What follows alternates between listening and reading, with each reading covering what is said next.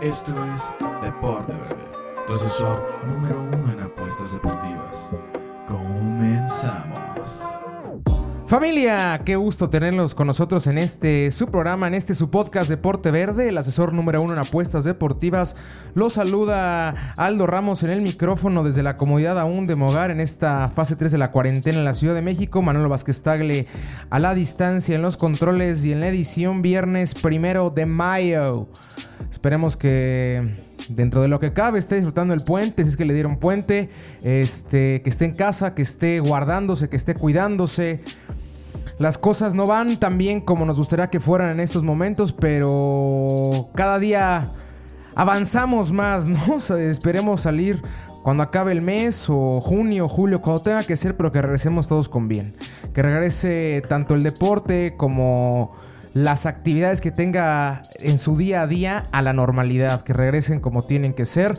Semana movida en cuestión de información, el día de hoy no tendremos llamadas, tendrán que soplarse o disfrutar mi melodiosa voz durante todo este bello podcast. Este, buena información, buena cantidad de información la semana pasada. ¿Qué les pareció el programilla que nos echamos ahí con el gran Iván Cruz Lubiano, platicando de las primeras dos, la primera selección del draft?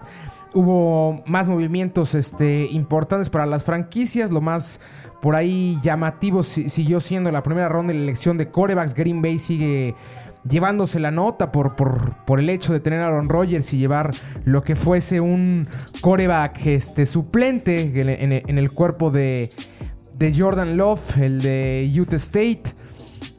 Habrá que ver, habrá que ver. La próxima semana haré programa especial platicando más a detalle sobre cada uno de los equipos, qué tal quedaron de cara al arranque de esta nueva temporada, qué les faltó este, mejorar, en dónde tienen que, que reforzar piezas, cuáles son sus principales fortalezas y defectos. Tocho Morocho. Ahora sí, vámonos con la, con la información. Este, vamos a entrar el día de hoy principalmente al tópico del ascenso MX, que tanta polémica ha generado, la desaparición del mismo.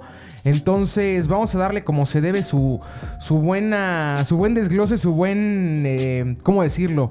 Su buen análisis de este tópico. Antes de, entrar en materia, platicar un poco de la, de la información que, se, que aconteció esta semana. Se, oficializa la cancelación de la Ligue 1 de la Liga 1 de Francia, la máxima eh, categoría de balompié en el país francés. Se le da el título al conjunto del Paris Saint-Germain. Y eso hizo que varios conjuntos que se encuentran en la tabla alta en primer lugar de sus diferentes ligas empezaran a soñar con la posibilidad de obtención de título en el escritorio, como lo consiguieran los, parisinos encomandados eh, por el señor Kylian Mbappé Lotan, Neymar, Icardi, Guille, Berratti, un gran equipo que tiene Timo Tuchel. Eh, a falta de ver qué va a pasar en Champions League, están en la siguiente ronda. Eliminaron al Borussia Dortmund en, una buena llave, 2-1 la ida y 2-0 la vuelta. Buen partido el que vimos en esa llave de octavos de final de la máxima competición de equipos a nivel europeo y posiblemente del mundo. Entonces se le entrega ya la, copa al conjunto del París. Y del otro lado tenemos al, al, la Eredivisie, la liga de, de Holanda, la cual cancela, pero no le entrega el título a nadie. Deciden de dar por nulo este campeonato como si no hubiera existido. Ambas posturas complicadas, ¿no? Ambas posturas tienen sus aristas, tienen sus pros y sus contras. Me parece justo la obtención del título para el París. ¿Por qué? Porque fue el que, el que mejor lo hizo en su liga durante 6-7 meses. A diferencia de nuestro país, me parece que es correcto el darle el título a los equipos europeos que tienen una diferencia de puntos importante, de 10 puntos para arriba, diría yo, 9 puntos para arriba, 3 partidos o 2 partidos y medio, no, no más abajo de eso, porque si no pasa lo que puede llegar a pasar con el Barça y con el Madrid, que son diferencias de 2 puntos, de absolutamente nada, y no me parecería justo darle el título al Barcelona debido a que han estado muy pero muy parejos en tabla, pero tenemos al Liverpool que me parecería completo totalmente este arbitrario y, e ilógico no darle el título a un equipo el cual estuvo invicto en su liga hasta el mes de febrero. Entonces ahí están las dos este, posturas, las dos decisiones duras. Suspender por completo ya la temporada, nos vemos hasta el mes de agosto y eso si tenemos suerte con la siguiente campaña, pero lo que son peras son manzanas, nosotros ya no regresamos. En cuestiones de las otras de las otras tres ligas de las llamadas cinco grandes, bueno, otras cuatro ligas falta la liga alemana, la Premier, la Serie A y las y la Liga Santander. Las cuatro tienen intenciones fuertes de regresar a esta campaña están haciendo hasta lo imposible para que retomen este, actividades con un calendario muchísimo, pero muchísimo más ajustado. Pero con posibilidades de regreso. En, Italia ya los del sur están entrenando. En Alemania ya hay, un, ya hay un plan de trabajo inteligente para los equipos. Ya están entrenando gran parte de la Bundesliga. En la Liga Española se habla que el lunes van a reanudar ya si no es que todos, el 80% de los equipos van a, van a retomar este, actividades evidentemente con su sana distancia, pero van a retomar actividades presenciales para poder regresar a, a la liga.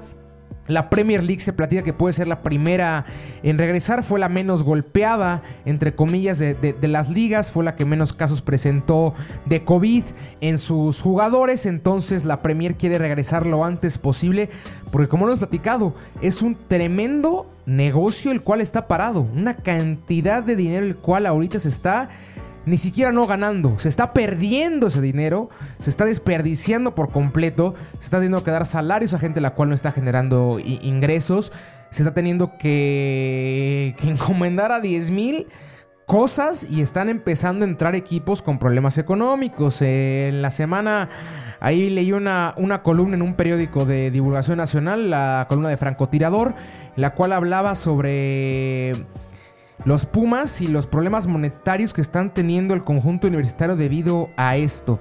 Me suena más complicado que en Europa pueden llegar a estos términos de tener ya problemas de, dinero, pero no lo descarto.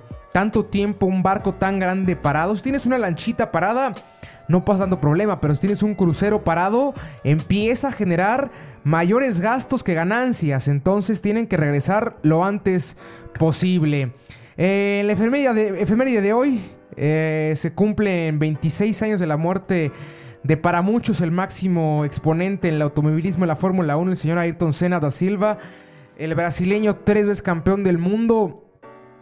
Pocas o muchísimas cosas que decir, ¿no? del señor Ayrton Senna, el cual yo no tuve la fortuna de verlo, de verlo correr. Ya me he dado y bastantes videos sobre, sobre el piloto brasileiro. Una brutalidad un tipo adelantado, un tipo diferente, un tipo el cual revolucionó un deporte, porque el que le diga que la Fórmula 1 es un deporte me lo manda derechito, ya sabe a dónde. La, el esfuerzo físico que genera y, el esfuerzo mental que genera estar adentro de un monoplaza a 350 kilómetros por hora en una recta y dar vueltas a 280, hijo manito, a ver quién se lo avienta. ¿Quién es el gobo que se lo avienta? La, carrera de Ayrton Senna, como decía, tres campeonatos. Lastimosamente pierde la vida en una carrera eh, en el circuito de San Marino. Dicho circuito ya quedó fuera completamente del orbe de la Fórmula 1 hoy, hoy en día pero fue una tragedia en su momento. Tenía. Estaba en la cima del automovilismo, siempre ahí compitiendo con su máximo rival, el señor Alan Prost, que en mi humilde opinión es el mejor piloto que ha habido en la Fórmula 1. Es un debate complicado entre Alan Prost y Ayrton Senna. A mí me parece que Ayrton Senna en capacidades es el mejor, pero no, no por ende el mejor piloto en la historia de la Fórmula 1.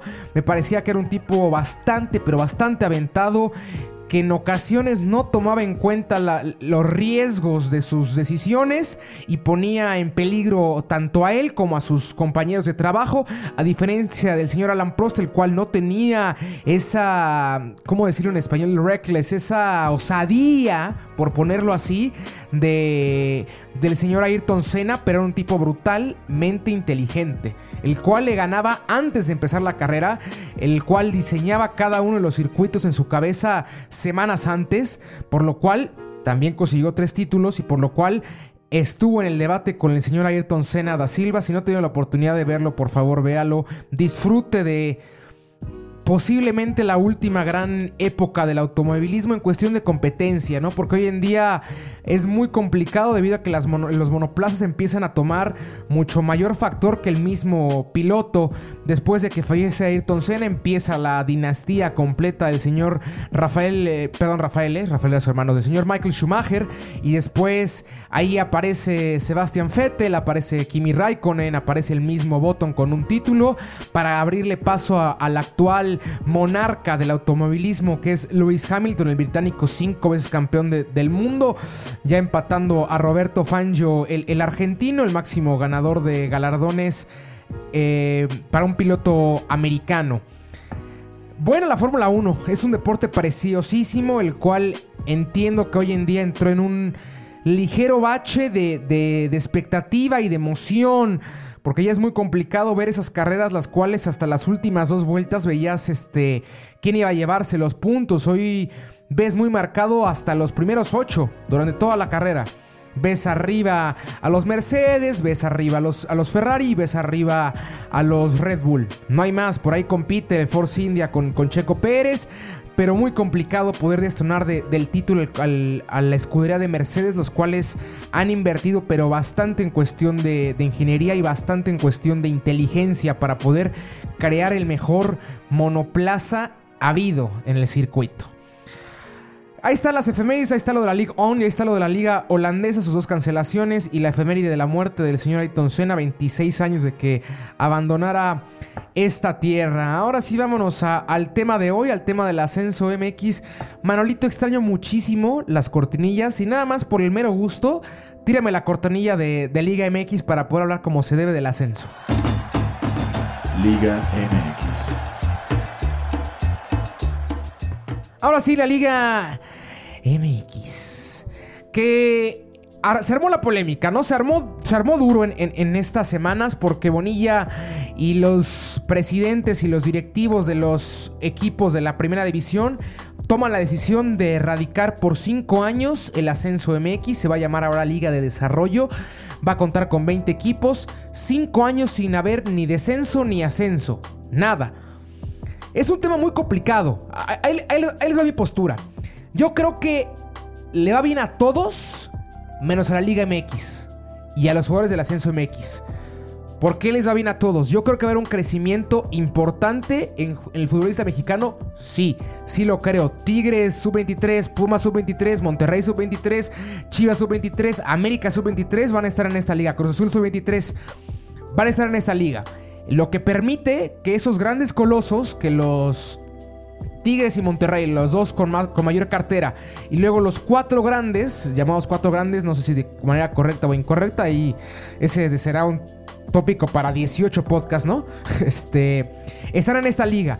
Van a tener la oportunidad de darle ese espacio y ese tiempo de juego a los canteranos, a los juveniles, hasta los mismos extranjeros que vienen llegando para meterle fogueo al juvenil mexicano para que vaya compitiendo con diferentes, este rivales, aunado a que van a enfrentarse a instituciones en las cuales se mantienen equipos los cuales estaban en el ascenso que se van a mantener en la Liga de Desarrollo, el equipo del Alebrijes de Oaxaca, el equipo de Atlante, el equipo de Zacatepec, el equipo de Cafetaleros, Celaya, Cimarrones, Correcaminos, Dorados, Estelones Negros, Mineros, Tampico Madero, y Venados de Mérida. Entraron dos nuevos equipos, el conjunto de Tlaxcala, que aún ni siquiera apodo tienen, están en proceso de, estructuración, y el equipo de Tepatitlán de Morelos eh, eh, en, Jalisco. Son estos dos equipos nuevos. Se platicaba la posible inclusión de los murciélagos de Guamúchil, los cuales fueran tendencia hace que habrá sido 5 o 6 años, ¿no? Con la inclusión de el youtuber Wherever Tomorrow, Gabriel Montiel, el cual tuvo medio minuto, ¿no? Como jugador, pero bueno, eso es otra cosa. Entonces es una liga de 20 equipos. No va a haber ni ascenso ni descenso. O sea, estos 20 equipos juegan por el mero honor de decir te gané, papá. Fui campeón. Porque no compiten para nada. Para absolutamente nada. Ahora, ¿cuál fue el motivo por el cual la Liga MX decide tomar esta decisión? Fácil, dinero ya no había dinero en ascenso MX. Y si no hay dinero en ascenso, ahora imagínense cuánto dinero hay en segunda división. Nada. No hay nada. Nadie los pela, nadie los voltea a ver. Tristemente son equipos totalmente locales. Si no es por la gente de, de Sinaloa, nadie ve a Dorados. Y te estoy hablando que Dorados es el equipo, junto con Atlante, más grande del ascenso, que más tiempo ha estado en primera división. Y con el debido respeto que, merece, eh, eh, que se merece el equipo de Dorados, nadie los ve. Nadie ve el conjunto de Dorados. Nadie veía el conjunto de, Atlante, que es un histórico, junto con Necaxa, los dos más históricos de nuestro balompié y Pachuca. El clásico más antaño de nuestro fútbol es Necaxa Atlante. Y a nadie le importa el Atlante hoy en día. Se fueron a, a Cancún. Son campeones en Cancún en el 2007 con el profe Cruz y muertos. Completa y totalmente muertos. ¿Qué hace la liga? metemos equipos de, arraigo nacional como es el América, como son las Chivas, como es el Cruz Azul, como en su momento estuvo el ascenso con el socio Águila, con Cruz Azul Morelos, con Pumas Morelos, pero Cruz Azul Hidalgo y Pumas Morelos. Había más crecimiento en esa liga. Ahorita está muerto porque por más que me digan que, que el ascenso, que sigue siendo un generador de jugadores, les invito a que me digan 10 nombres de futbolistas salidos del ascenso que están en primera división. Yo tengo cinco en cabeza, ¿eh? O cuatro. Montes, Gallo Vázquez, el Piojo Alvarado de Cruz Azul, en su momento el Gulit. ¿Quién más? ¿Quién más ha dado el salto de ascenso a primera división? Son nadie. El ascenso se da del club de primera, de reserva, sustituto, titular y luego te vuelves indiscutible. Pero es en la estructura de primera división, no en la estructura de ascenso. No existe. No hay una estructura en el ascenso MX. Por eso tiene que erradicarse. Perdónenme. Yo sé que van a tirar de loco y ya, por ejemplo, ahorita Leones Negros estaba viendo que hoy en la mañana se manifestaron en la Minerva en Guadalajara. Este, evidentemente con las medidas este, pertinentes de sanidad, todos con cubrebocas y con guantes. Entiendo también la postura, que, que son futbolistas los cuales necesitan el ingreso, necesitan este, esa motivación, necesitan ese salario, necesitan ese, estilo de vida. Pero con el debido respeto, si, si ibas a Copa MX y juegas con suplentes en Copa MX, pues ¿cómo queremos? ¿Cómo queremos que nos volteen a ver? No es posible. Eran dos equipos en ascenso MX los cuales tomaban en serio la Copa. Dos o tres, a lo mucho. Zacatepec dorados y de vez en cuando alebrijes. De ahí paramos de contar. Ustedes, o sea, no, me parece a mí lógico. No me parece a mí lógico que, que, una de tus vitrinas importantes, porque siendo sinceros, tu vitrina no va a ser, ah, que me vean a ver el Boca Juniors estoy jugando en el Correcaminos. No, papá. Mi, vitrina tiene que ser el Querétaro. Tengo que jugar Copa MX para que me vean ahí, que alguien me agarre de, de arriba de Liga MX y poder demostrar en Liga MX arriba quién soy. No, no, no. Rogarle a quién sabe quién para que te volteen a ver. Es imposible. Es imposible. Es muy complicado que pase eso. Muy, pero muy, pero muy complicado. Ahora, yo hablaba de que el que más pierde la Liga MX. Por supuesto que el que más pierde la Liga MX. ¿Por qué? Por el simple y sencillo eh, hecho que se va a encomendar a la total conformidad y a la total medianía. Ah, son 200 millones entre los últimos tres clasificados. No hay problema. No desciendo. Yo me quedo arriba. Yo me quedo arriba, yo no tengo ningún tipo de problema. Los Atlas, los Puebla, el mismo Juárez en un futuro, ahorita Chivas. Pues pueden tener proyectos de un año y medio sin aspirar a nada. Pero absolutamente a nada. Ahorita quitamos Guadalajara. Órale, un proyecto con dinero, el cual va en crecimiento. Pero hablo de Puebla. Hablo de Juárez. Que son equipos los cuales nos han demostrado que si de repente no hay flujo, pues a la fregada. No hacemos nada en la liga. El mismo Atlas. No aspiramos a nada. Y eso evidentemente ensucia la liga y hace que entre en una línea de conformismo hasta los que están arriba de ellos. Ay, tengo Atlas, tengo Puebla, tengo Juárez y tengo Querétaro de colchón. No hay problema. De menos yo estoy en el lugar 14. Con que haga bien esos cuatro partidos en la temporada, ya me quedé en media tabla. Eso es lo correcto. Eso no está para nada, pero para nada bien. Y ahora por parte del ascenso, lo que no está pero nada bien, es el jugar por un Carlos V. El jugar por un chicle. Porque eso juegan. No se va a jugar a nada. ya quitamos por completo la palabra aspiración. La borramos.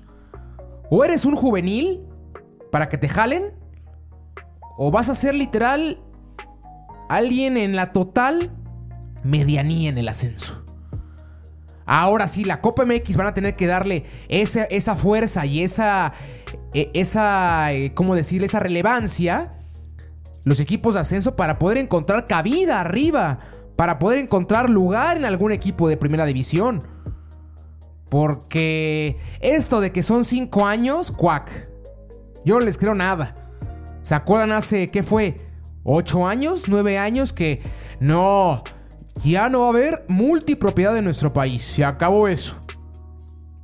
¿De dónde? ¿De dónde? Grupo Pachuca sigue teniendo a León y sigue teniendo a Pachuca. Y aparte, acaban de, de comprar a Tecos de nuevo. Atlas y Morelia, Televisión Azteca, el mismo dueño. Cholos, los Hanron. Hanron, ahí está con, con Tijuana y está con Dorados. Lo mismo. Seguimos en la misma. ¿Por qué? Porque el dinero habla aquí. Money talks, gente. Lo que al final de cuentas le importa a la liga. Que haya dinero, que haya flujo monetario. ¡Pim! Rápido, si yo puedo deslindarme de cuatro equipos, cinco equipos, seis equipos de ascenso y meter ahí equipos de canteranos de los de arriba, pues los meto. No me van a generar problemas, no tengo que preocuparme por el estadio, no tengo que preocuparme por la ciudad, no tengo que preocuparme por una infraestructura, no tengo que preocuparme por el chequeo de, salarios. No tengo por qué. Porque son instituciones armadas ya. De los que están en la Liga de Desarrollo que les dije, Alebrijes, sin contar los sub-23, Alebrijes, Atlantes, Zacatepec, Cafetaleros, Celaya, Cimarrones, Correcaminos, Dorados, Leones Negros, Mineros, Tampico Madero, Tepatitlán de Morelos, Tlaxcala y Venados. ¿Quién en serio tiene un proyecto para poder subir? ¿Quién, quién lo tiene? ¿Alebrijes? ¿Atlante? Y Dorados. Por ahí Celaya. De ahí en fuera los, los quito por completo. Órale, Zacatepec, por la renovación del Coruco. Pero son cuatro, son tres equipos, los cuales tienen en serio una estructura para estar en primera división. De ahí en fuera el equipo de Tlaxcala no tiene ni siquiera nombre. Son Tlaxcala, a secas. Ni Tlaxcala FC, ni, ni CF, ni Tlaxcala, los Pumas de Tlaxcala, nada. Nada. El equipo de Venados de Mérida. ¿Cuánto tiempo lleva y no es nada? Es importante la plaza, es importante la inversión, es importante que la gente que los compre no sean meramente empresarios. Tiene que ser gente de fútbol la que compre un equipo de fútbol. Gente con dinero, evidentemente, pero gente de fútbol. Porque más de una vez se ha demostrado que para que un, para que un proyecto como tal económico, que es, o sea, comprar un equipo de fútbol y hacerlo como tu proyecto económico, te tarda años. Y por más que seas el más hacha en cuestión de, de, en cuestión bursátil, en cuestión de dinero, en cuestión de, de la banca y demás, si no sabes nada de fútbol, estás destinado a morir. Seguro. Seguro. O te asesoras bien o te vas a Atlante. La máxima muestra. Un equipo con afición. Un equipo que en su momento tenía un gran equipo. Un conjunto el cual sabía lo que jugaba con mística. Un equipo campeón.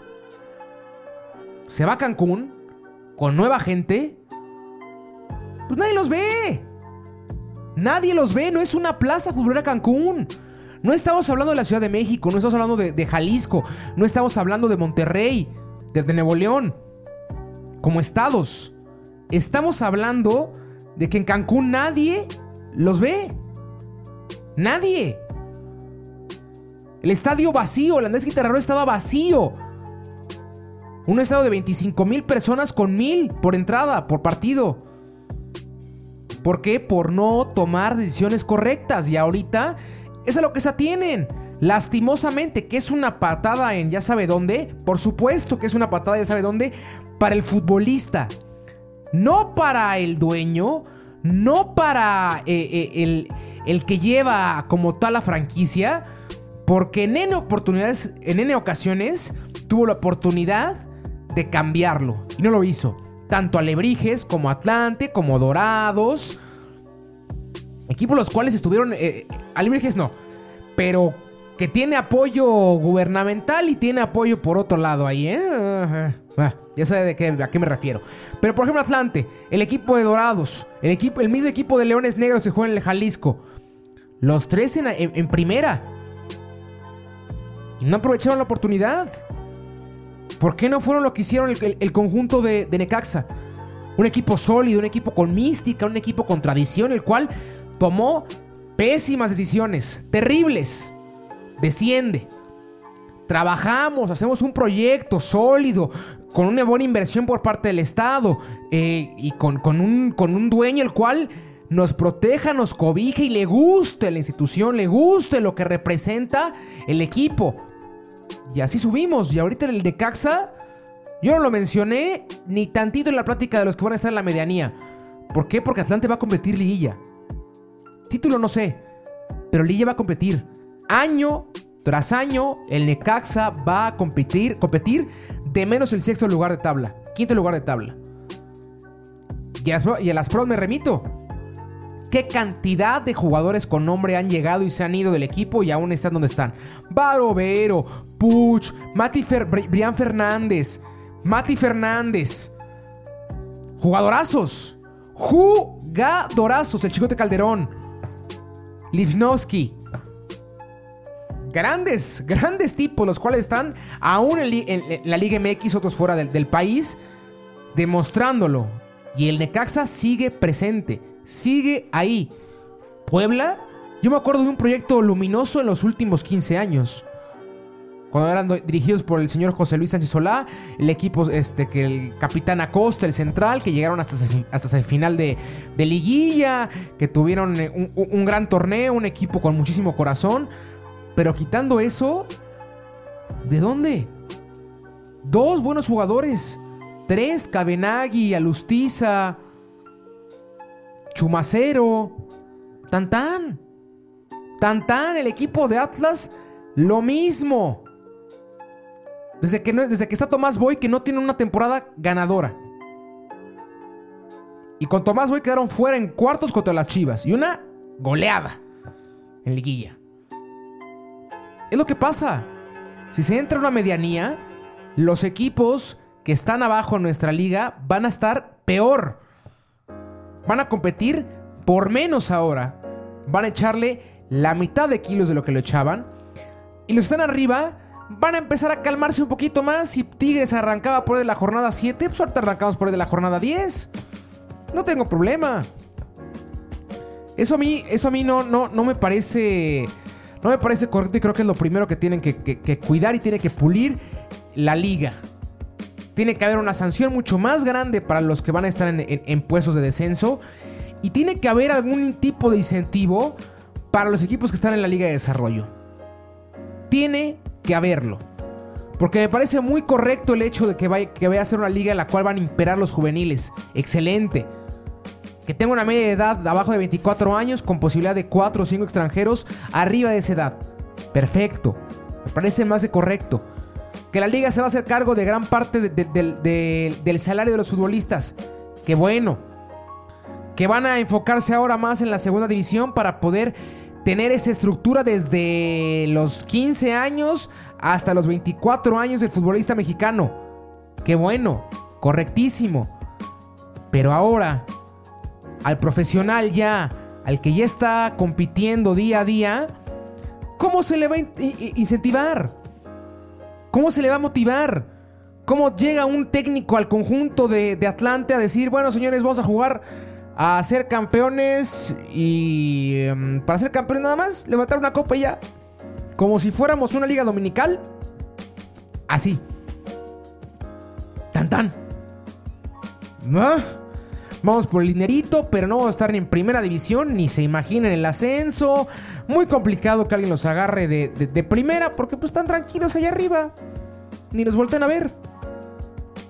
Copa MX va a tener que ser la, competición máxima para estos conjuntos. Y eso si quisieran conseguir, como decía, una cabida eh, eh, en, en, algún equipo de primera división. Complicado tópico, muy complicado a ver cómo lo maneja la Liga MX, a ver cómo lo, lo desdobla, a ver cómo lo lleva Bonilla y a ver cómo lo llevan los directivos. Esta decisión, también falta aclarar, tomada por muchísimos clubes de primera división. Los únicos que estuvieron en contra fueron Chivas, Atlas, Pumas, Cruz Azul, Pachuca y León. Seis equipos en contra. De ahí en fuera, todos los demás a favor. Toluca, América, eh, Morelia, Juárez, Monterrey, Tigres, Santos. Todos los demás a favor. Algo saben también ellos, algo saben también ellos. A ver qué pasa en nuestra liga. Ojalá que, sea para bien. Como siempre lo digo, que, que tomen las, mejores decisiones para que nuestra liga crezca. Yo, yo soy un fiel creyente que tenemos la posibilidad de llamarnos la mejor liga del continente tan pronto se empiece a acomodar las cosas como se tienen que acomodar. Creo que tenemos los argumentos, tenemos la infraestructura, tenemos los nombres, tenemos el talento para ser la mejor liga del continente. Ahora falta llevarlo a cabo y falta que los tiburones que se pelean hasta por un peso lo dejen de hacer y se enfoquen en el crecimiento de esta liga para poder llegar a pensar en otras cosas. Bueno, Ahí está el tópico de la, de las SMX. Con esto creo que llegaremos al fin de, este, este, podcast de primero de mayo del 2020. Nos vemos la próxima semanita con, más información. Le digo un análisis exhaustivo. híjole. ¡Ah! Exhaustivo de las 32 franquicias de la NFL. A ver qué pasa con la NBA. Disfruta ahorita que está en casa. Subieron a Netflix este, dos documentales excelentes: The Last Dance, el último baile, que habla sobre el mítico equipo de Jordan del, del 97 y 98 con Scottie Pippen, con Dennis Rodman. Y también subieron el documental de, del Barcelona. Yo que no soy fanático del Barça, lo disfruté. Bastante interesante el poder ver tan de cerca al astro como es Lionel Messi, a Luis Suárez y a todos los, los eh, jugadores que conforman la plantilla culé ver lo que pasó dentro del vestidor en esa tragedia en Anfield, ver lo que pasa en el vestidor previo a un clásico Madrid-Barcelona. Muy interesante el documental. Creo que son 6, 7 capítulos. Ahorita que tiene el tiempo, disfrútelo, véalo, me platica cómo... ¿Qué le pareció? Le repito, Aldo Ramos en el micrófono, Manolo Vázquez Tagle en la control y en la edición. Sigan nuestras redes sociales, Deporte Verde en Facebook, arroba Verde en Instagram y en Twitter. Nos vemos el próximo viernes con más contenido. Que sea una buena semana, un abrazo y que haya suerte. Esto fue Deporte Verde, asesor número uno en apuestas deportivas. Escúchanos cada viernes con nuevo contenido. Síguenos en nuestras redes sociales, Deporte Verde, Facebook, Deporte Verde, Instagram y Twitter. Hasta la próxima.